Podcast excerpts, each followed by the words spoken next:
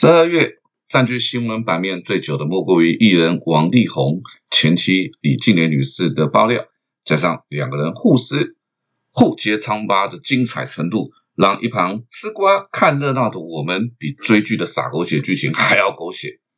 尽管呢，这类的恩爱夫妻，从《神雕侠侣》啊到不断的爆料啊，甚至恶言相向，每隔一段时间呢就会重新上演，再加上。其他社会版不被注意的寻常夫妻的分手，甚至酝酿出这种刑事案件的新闻，你是否也好奇这些人到底发生了什么事？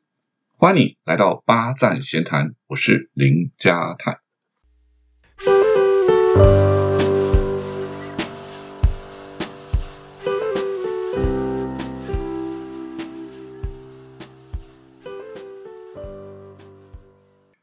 呃，没事啊。我身边的朋友跟我说他离婚了，我总是先说恭喜啊，那再看情况呢，决定后面要说的话。因为啊，婚姻走到了尽头，往往都有难以启齿的故事与困扰。那所以当困扰结束了，当然要先恭喜了。也许你会说，万一是被另外一方抛弃了，他那么可怜还要恭喜，那不是幸灾乐祸了吗？那如果是这样，那我不只要恭喜，我觉得还要放鞭炮庆祝啊！为什么？一一个不爱你的人离开了，嗯，你可以拥有一个全新的自己，不是该庆祝吗？当然也会有人说啊，可是如果还爱怎么办？我如果认为，如果对方呢不爱自己了，自己还爱，那叫做爱吗？还是叫做放不下，甚至只是不甘心的自我欺骗？呃，我我说这些是想分享一个每个人都懂的道理，任何事情都是一体两面。当一个人只愿意凝视事情的阴暗面。那么，在喋喋不休的跟别人抱怨，那人生最大的半小时，其实只是自己而已。年年轻的时候，我单纯的以为幸福的婚姻只要用心经营就可以。但是，当我听到的故事越来越多，以及看到各种不同关于婚姻的报道，我才发现，就算是用心经营，也未必能够得到幸福。这样子的想法，实在是觉得太天真了。我们都学过数学的代数吧？x 加 y 等于 z。其实婚姻。就像数学的代数，只是它不是那么单纯的 x 加 y 等于零，它复杂多了。那么大部分的人都是从恋爱走到婚姻，然后才发现婚姻远比恋爱复杂多了。复杂不光是双方有家人的记录，还包括了彼此的人际关系、对小孩子的教育、工作、金钱观，以及常说所谓的三观啊，包括了世界观、价值观、人生观，一个一个都无比复杂。光是代数。就不止只有 x y z 了啊！算法更是从加减乘除开根号微分，没错，婚姻就是一个这么复杂的学问，而且啊，还没有事先可以模拟练习。所以，即便是聪明机智如虞美人啊，呃，相同运用相同的这个运动专长的江宏杰、福原爱啊，或是一起创立东兴卓一的周秉君、郑景泰，或者多多在运动的小贤和何守正。以及许多公众人物的婚姻，为什么在结束之后都会因为剧烈的争执而占据了新闻版面呢？那这些人离婚的过程当中有没有相同类似的地方？而这些相同类似的地方有哪些可以自我提醒的呢？当然，我不是婚姻专家，我也不想分析这些公众人物离婚的原因。我我只是关心，想了解这些人离婚为什么会搞到人尽皆知，然后让彼此都成为输家。如果你已婚，那你就知道，婚姻的关系会随着时间不断的会遇到一些挑战啊难关，考验夫妻呢是否是否有这种共度关卡的决心和智慧啊。比如说，很多夫妻呢会将对方的印象哈这个停留在这种新婚婴儿最甜蜜的印象当中，于是就会有那种你变了，你以前没有爱我的那这种抱怨。那事实上，这种抱怨就很多父母对子女的抱怨。责备一样，有这种支配欲望越强烈的，他就会他就会跟孩子讲说：“你变，你学坏了啊！你不乖，你不听话，翅膀硬了哦。”然后忘记了孩子其实他也会长大，他不会再是像你以前那个抱在手中任你玩弄的。婚姻也是一样，当有一方不停的埋怨对方变了，而不是理解对方为什么变了，以及如何与改变的对方相处，甚至希望对方变成原来的样子。这段婚姻大概就已经种下了不去不归路的这种种子了，所以哈，有人就会向身边的人诉苦那我们也知道一个道理啊，这种诉苦啊，通常都是片面之词，也是相当的情绪化、负面。好，那这时候呢，家人的处理方式，哎，大概也有三种。那一种听完之后呢，义愤填膺，胳膊当然向内弯呢，对不对？对方既然欺负了我的家人，我当然要帮他讨回公道啦。所以，不管是王力宏的父亲啊，何守正的姐姐，郑丽泰的家人等等，他们说出口的话，往往都比当事人更直接、更狠毒。哟，这些都是媒体最爱的题材。于是，本来只是私底下一些抱怨的话，一经媒体报道，哇，立刻让对方这个双方炮火更加猛烈，直到双方都遍体鳞伤、精疲力竭、疲惫不堪。这这场闹剧才会落幕。那家人的第二种方式呢，大概就会劝当事人忍啊，因为劝和不劝离是很多人在面对别人婚姻关系的他唯一的一个方向啊。毕竟要让别人的婚姻可以维持下去，哇，那可是功德一件啊，对不对？哦，特别是那种有小孩子，孩子又未成年，哇，为了孩子这种论调更是主流。可是，但忍的一方，何尝不是委屈呢？当然。还有很多人，他未必会找人倾诉，但是在面对出现这些挑战的婚姻，会不断的去寻求解决的方法。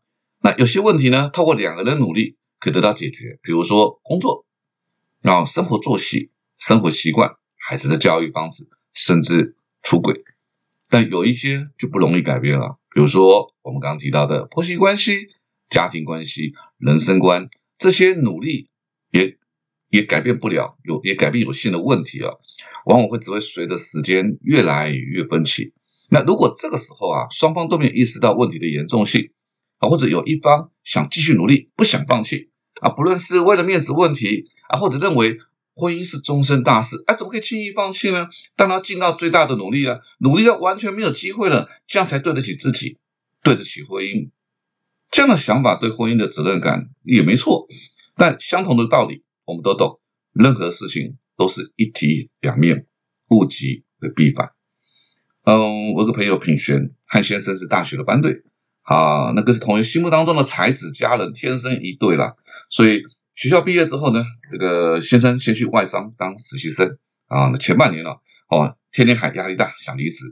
好，品璇呢，在本国的银行担任储备干部，实际上工作压力也不小。那一每天呢，就要先听这个先生发牢骚。好，那约会的时候呢，啊，更要充当这个心理咨商师啊，还有这个乐色头。那后来呀，这个先生派驻新加坡一年回来之后，把平步青云，春风得意。好，那品学呢，只是在工作五年之后啊，发现自己怀孕了。当然，先生也大手笔哦，哇，设计了一个很感人的求婚仪式啊，好，外加献上一个一克拉的钻戒，在众人的祝福之下，感动点头。啊，也在先生的建议下说啊，那你生孩子，生完孩子好，先请育婴假，这样子好比较轻松，还可以照顾孩子。所以啊，这个平轩呢，就就在家里面照顾孩子到两岁，上了托儿所。那平轩呢，就重回职场。那因为觉得自己已经脱离两年了，所以就换到一家规模比较小，但压力相对小很多的这个银行工作。而先生呢，则被另外一家外商公司挖角，担任协理，收入是平轩的十倍以上。其实两个人走到这里啊，人生观、价值观都有极大的差异。而品学呢，仍然是恪尽好妻子的职责，当一个蜡烛两头烧的职业妇女。啊，但先生呢，不但这个应酬、社交场合不带不再带他一起参加了。啊，平日忙工作，假日打球，和 EMBA 的同学聚在一起，好不容易呢，两个人也可以一起吃饭。好，而先生对他工作的和烦恼也没什么兴趣听。啊，尝到这个饭呢。还没有吃完，电话一来，哎，就就走了，留下品璇就自己独自去赴约了。所以品璇的闺蜜啊，就说：“哎呀，你这样干脆离婚好了。你觉得这样婚姻实在是没有什么意思。”但品璇哈，她就觉得我就没做错什么啦，先生也没有外遇啊，为什么离婚啊？虽然先生不是自己的初恋，但两个人从大三一路走来将近二十年，这份感情她也放不下，所以还想再努力看看。当然还有一个原因啊，她希望。这个儿子啊，不会因为父母离婚而影响到他高中的考试。那抱持着这个坚持到底的信念，三年之后呢，品学就带着自行车去这个汽车旅馆抓奸了。结果和小三扭打的过程当中啊，现在就推了他一把，跌倒啊，没有想到这个脊椎哈撞到了床角，后半生啊都只能坐轮椅。这个好聚好散，留得青山在，不怕没柴烧。这些道理啊，哪有人不懂？那就跟股票投资要停水一样，知易行难啊。但股票投资损失的是钱，婚姻套牢是人生的停滞，像没有止境的一米天，甚至是寒冬。当然会变成这样，也许是因为另一个深植我们内心的价值观叫坚持啊，因为坚持这件事情跟美德是画上等号的，所以就觉得放弃不好，不对。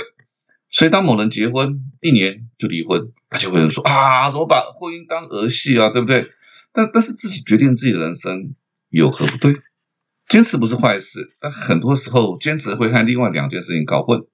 你你觉得品璇在婚姻的过程当中的坚持，除了坚持之外，是不是还有一种不甘心？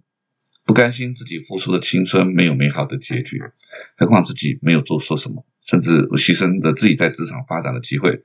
这种不甘心呢，又会转出另外一种心理，叫做委屈。你知道，吞下一时的委屈不是坏事。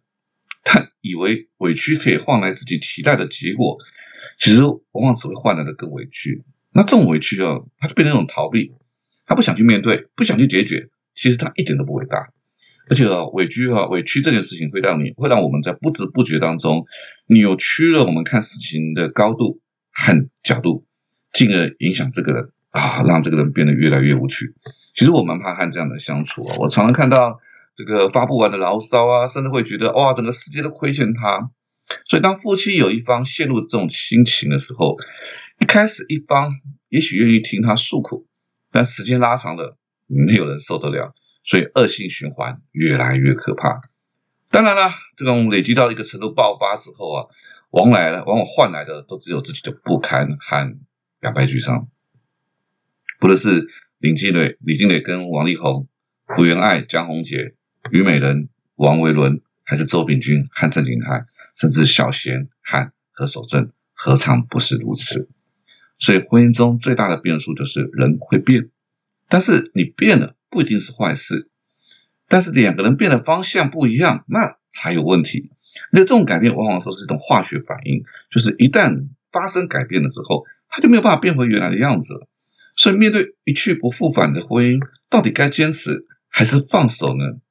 我想，只有靠自己不断的内心的对话，分辨清楚到底自己是不甘心，还是真的想努力放下，放这个再努力一下。那想清楚了，设下停损点，至少自己不会让，不要让自己变成那种让别人害怕那种鬼见愁，也让自己的人生可以及早开始。因为人生就是这样，很多时候我们就尽力了，但还是有很多的多遗憾。所以，成长是什么？我觉得成长就是洞悉阴阳调和的人情世故，然后平静的看待孤独、离别与悲伤。嗯，八站闲谈从今年三月二十号开播，历经疫情的三级警戒，谢谢您陪伴着我一路来到了第五十期，期待明年我们一起继续成长，也祝福您虎年虎虎生风。八站闲谈捕捉平时错过的风景。发现被忽略的观察角度，让生活多一点乐趣，人生多一点厚度。如果你有任何想要跟我分享的事情，可以搜寻我的脸书粉丝团“八站闲谈”，也别忘了帮我留下五颗星。我们下次见喽。